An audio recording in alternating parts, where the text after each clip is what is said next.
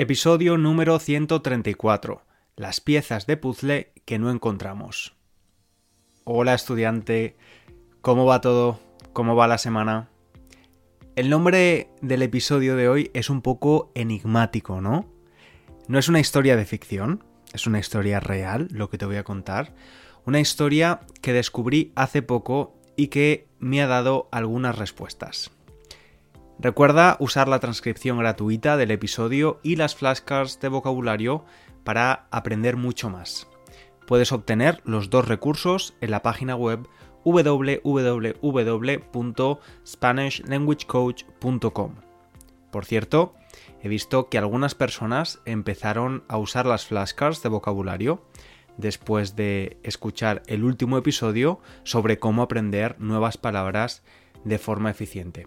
Así que espero que os haya ayudado.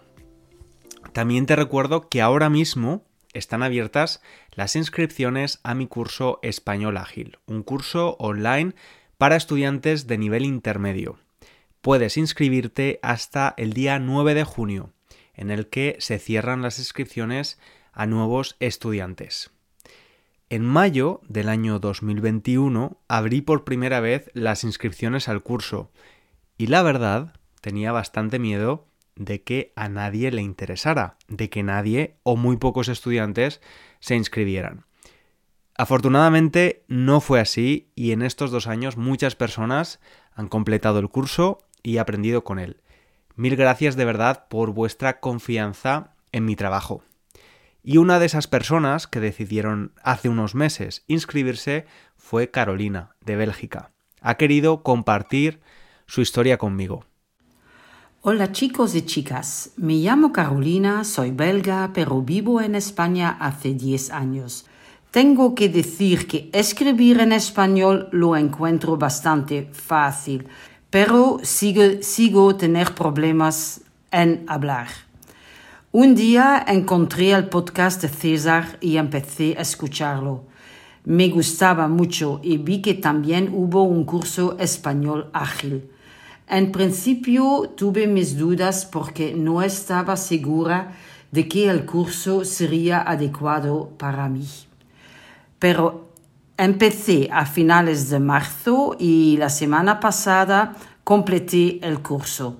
Después de dos meses ya tengo mi certificado del curso, lo que según César es muy rápido. Pero es que el curso me encantaba muchísimo. Intenté estudiar cada día más o menos una hora.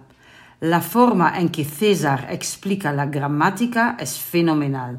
Siempre yo tenía problemas con los pasados y el subjuntivo, como la mayoría de los estudiantes, pero ahora entiendo todo mucho mejor.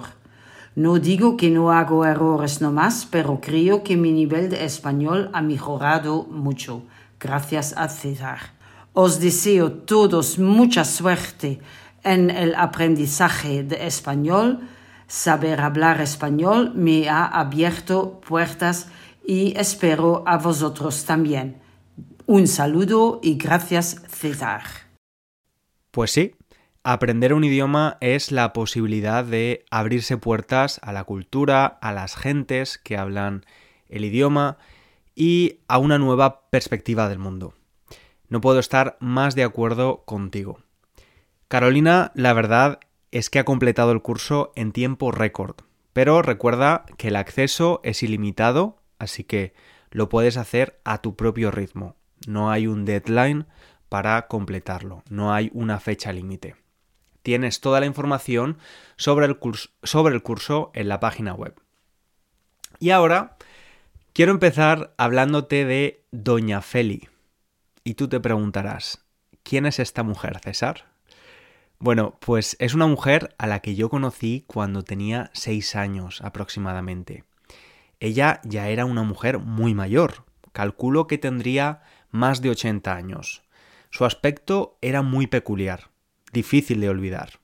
Era muy delgada y siempre la recuerdo con unas gafas muy grandes y doradas con muchas joyas en las manos, muchos anillos en los dedos, muchas pulseras de oro que sonaban constantemente cuando movía las manos, Y también un signo muy distintivo de Doña Feli eran sus labios pintados de rojo. Siempre usaba el mismo pintalabios rojo.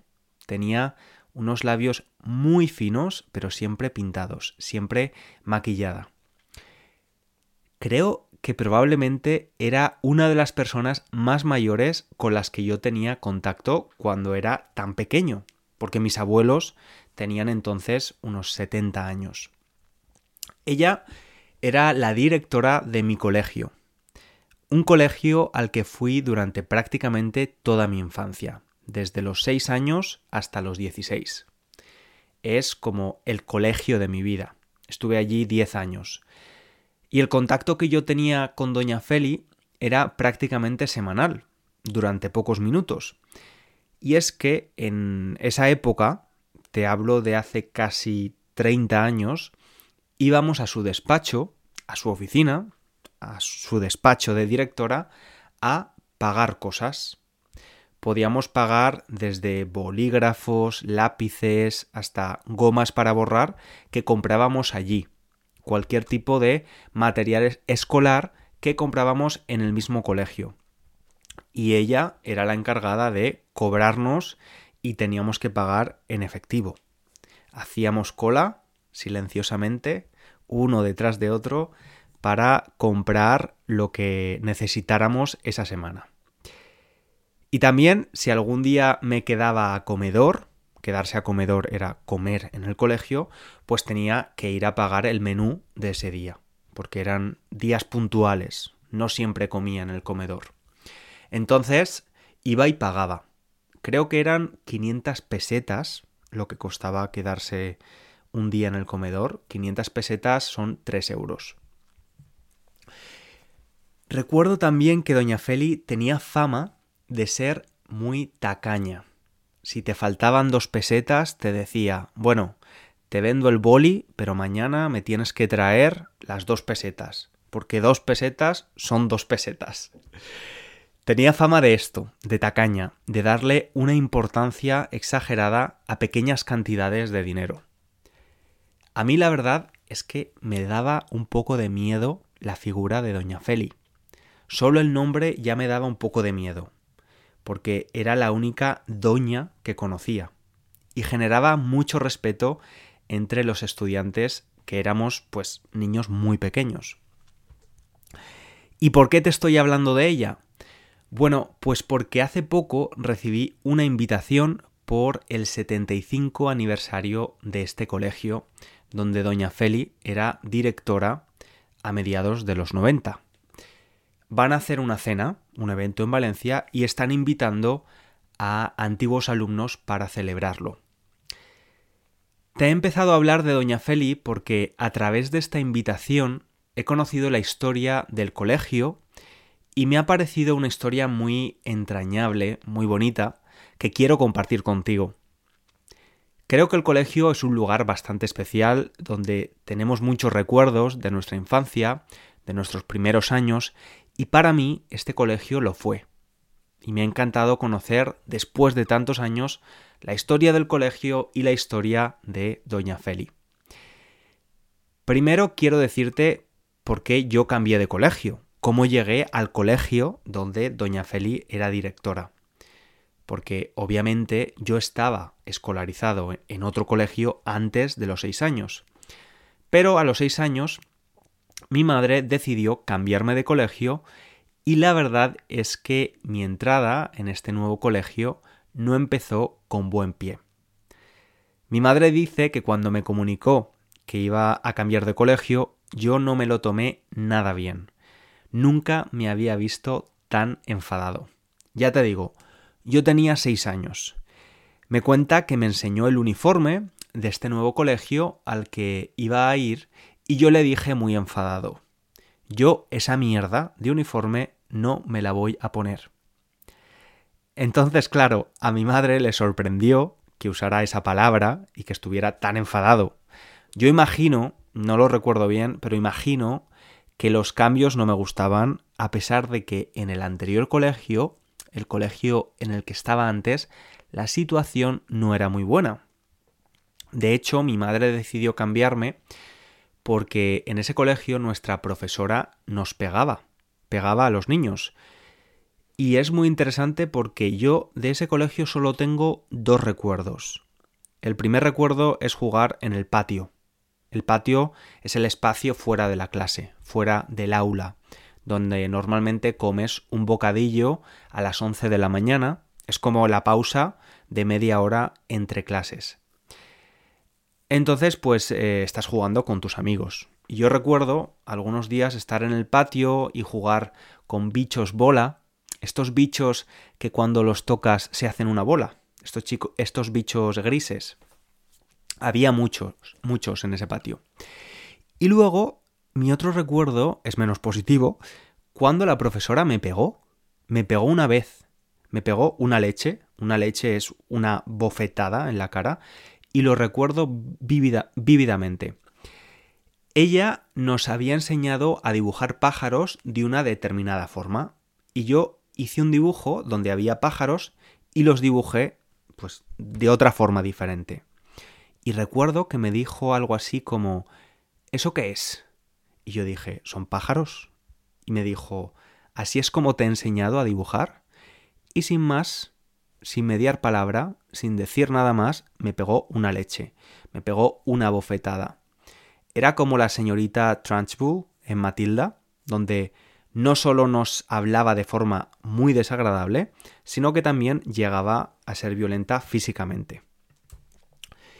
Bueno, yo imagino que se lo conté a mi madre y mi caso no era el único, por lo visto era bastante común en esta mujer que se le fuera la mano y que pegara a los niños frecuentemente, y obviamente pues mi madre decidió cambiarme de colegio antes de que se aclarara la situación.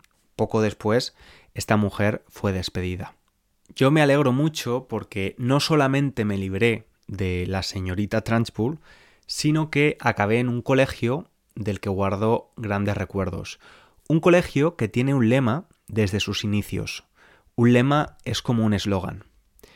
El lema es al éxito por el esfuerzo. Cuando era pequeño no entendía muy bien qué significaba eso, pero sí que es verdad que las personas que me enseñaron supieron transmitirme muy bien esa idea. Te he hablado de Doña Feli, de lo que yo recordaba, pero ahora te quiero hablar de la historia de Doña Feli desde el principio, 60 años antes de la Doña Feli de la que te he hablado. Quiero contarte lo que he descubierto en los últimos días después de recibir la invitación a la fiesta del 75 aniversario del colegio. Y es que este colegio tiene una historia que va mucho antes, o que empieza mucho antes, de la Guerra Civil Española. La Guerra Civil Española tuvo lugar entre 1936 y 1939. Antes de la Guerra Civil, dos jóvenes maestros en Valencia, llamados Felicidad, también conocida como Doña Feli, años después, y Francisco eran pareja y también eran profesores, eran maestros dos profesores con mucha vocación, con mucho entusiasmo, pero con la aparición de la guerra civil, pues su trabajo se complica y enseñar se convierte en algo casi imposible en algunos lugares. Justo cuando su carrera vocacional como profesores estaba empezando, estalló la guerra civil, como he dicho, que dura tres años. He intentado buscar información sobre cómo era la situación y la escolarización de los niños en esos tres años de guerra. Y claro, en general la situación era muy compleja. También dependía mucho de la región donde estuvieras viviendo. Había niños que continuaron yendo a la escuela de forma más o menos normal, otros que no iban nunca a la escuela, otros que iban cuando podían. Muchas escuelas se destruyeron. Em, a veces las iglesias actuaban como escuelas, en general era un contexto complicado durante la guerra y también después de la guerra, en la posguerra. Al final, eh, incluso habiendo acabado la guerra, España estaba en ruinas, con una situación económica muy mala, muy precaria. Y la educación era un lujo, porque la mayoría de familias, las familias trabajadoras, tenían muchas dificultades económicas. Y la prioridad no era la educación, la prioridad era sobrevivir. Así que doña Feli, que en ese momento era simplemente la señorita Felicidad, bonito nombre, ¿verdad? decidió volver a su trabajo, su vocación, junto a su marido Francisco. Volvieron a ser profesores durante la posguerra y lo hicieron yendo a las casas, a las casas de los niños, a casas particulares, a enseñar a los niños de la huerta valenciana. La huerta valenciana es el espacio de tierra donde se cultivaba todo tipo de verduras, especialmente. Cuando hablamos de la dieta mediterránea, siempre hablamos muchas veces de verduras y la huerta valenciana es famosa por la calidad de sus cultivos, especialmente el tomate. El tomate valenciano es un verdadero tesoro. ¿Y qué hacían? ¿Cómo se ganaban la vida Felicidad y Francisco yendo a estas casas? Pues enseñaban a los niños y recibían su salario en dinero, a veces, otras veces no, y también a cambio de otras cosas. A veces recibían su salario en especies. Pues a lo mejor una persona les daba algo de comida o les hacía alguna, algún arreglo en la ropa o les ayudaba con un arreglo mecánico en la bicicleta.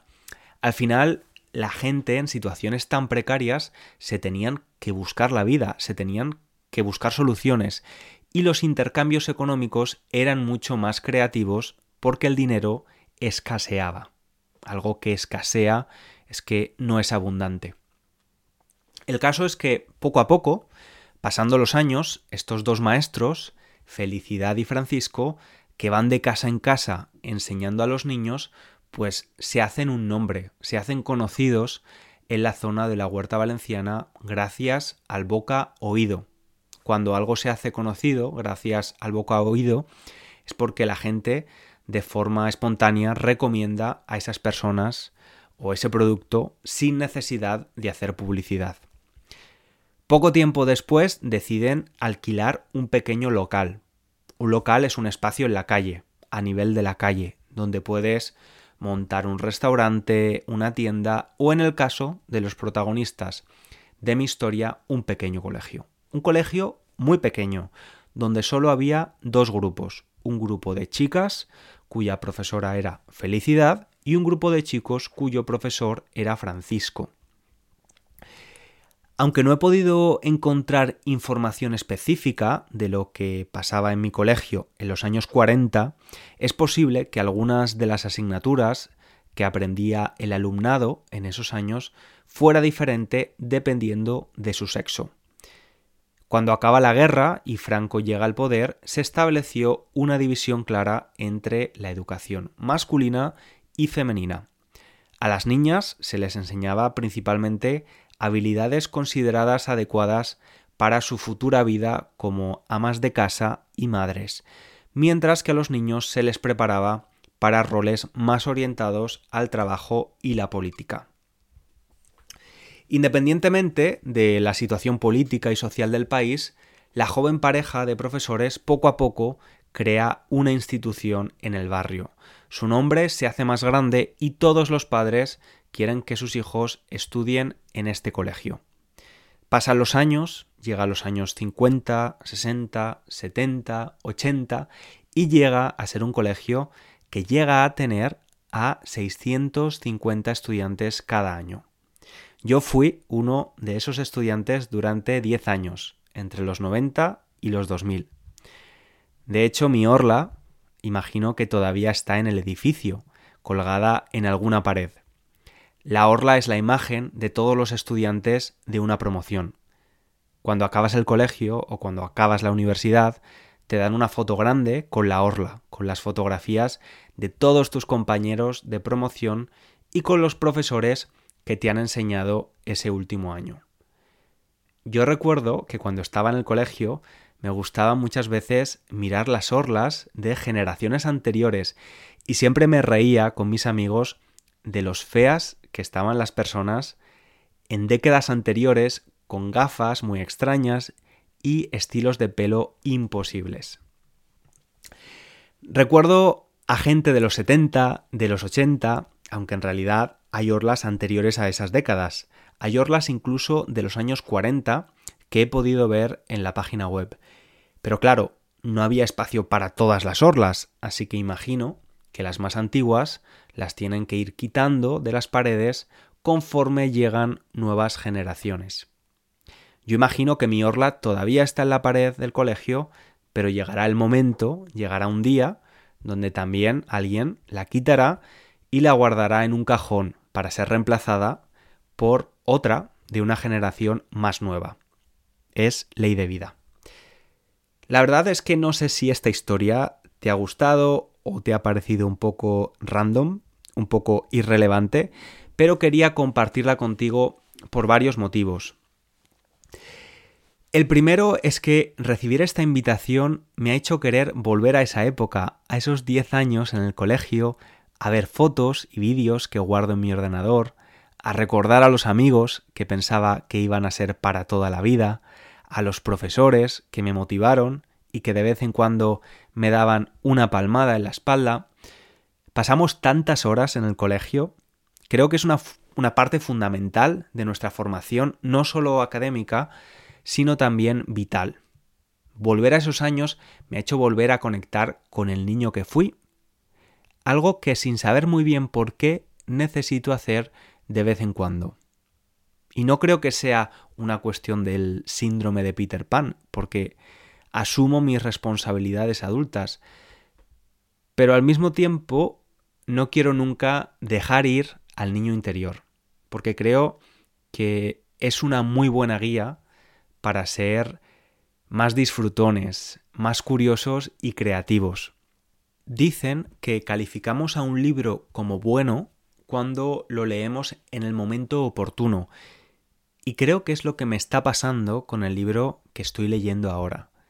La protagonista, entre otras cosas, explora su propia infancia a través de la infancia de su hija.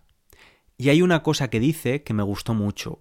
Dice, los niños saben muy bien cuando alguien los está creyendo. Mi infancia no está tan lejos como para haberme olvidado de eso. Esa misma frase que dice la protagonista es un pensamiento recurrente para mí. Mi infancia no está tan lejos como para haberme olvidado de lo que significa ser un niño. Y me gustaría no olvidarlo nunca. El segundo motivo por el que ha sido un regalo para mí descubrir la historia de mi colegio, ahora es porque me ha ayudado a conseguir una pieza de puzzle. Mira, yo veo la vida un poco como un puzzle. Un puzzle que tú tienes que ir montando poco a poco. Un puzzle que es único para ti. Nadie tiene el mismo. Las piezas de puzzle las vas descubriendo poco a poco y van cogiendo forma. A veces estas piezas de puzzle no aparecen. Son preguntas, son cosas que no entiendes y dejan un espacio en tu puzzle, dejan un pedazo de tu puzzle incompleto. Esta historia me ha dado una pieza para mi puzzle, me ha dado una respuesta. Yo no entendía por qué esa señora tan vieja era tan tacaña y estaba tan obsesionada con el dinero y con que nos comiéramos toda la comida del plato. De verdad que me daba un poco de miedo su presencia. Sabiendo su historia, he entendido cómo la señorita Felicidad se convirtió en Doña Feli. Esta pieza me ha ayudado a entender por qué era así, por qué se comportaba así y sobre todo por qué el lema del colegio fue desde el comienzo al éxito por el esfuerzo. Esto me hace pensar también en cómo cuando aparece una pieza de puzzle respondiendo a una pregunta y la colocas, aparecen nuevos espacios, nuevas piezas que debemos encontrar. Me hace pensar en lo importante que es disfrutar del juego como un niño, saber que nunca vamos a ser capaces de completar el puzzle, nunca vamos a acabarlo. Y no pasa nada, está bien. No hay que tener todas las piezas para disfrutar de la belleza de nuestro trabajo, de nuestro viaje hay algo más bello todavía que tener un puzzle completo, y es saber que nunca vamos a acabarlo, que los que vienen después, detrás de nosotros, los que nos reemplazan en la orla, en la pared del que un día fue nuestro colegio, continuarán buscando las piezas que nos faltaron. Es ley de vida. estudiante, nos escuchamos en el próximo episodio. Un abrazo grande.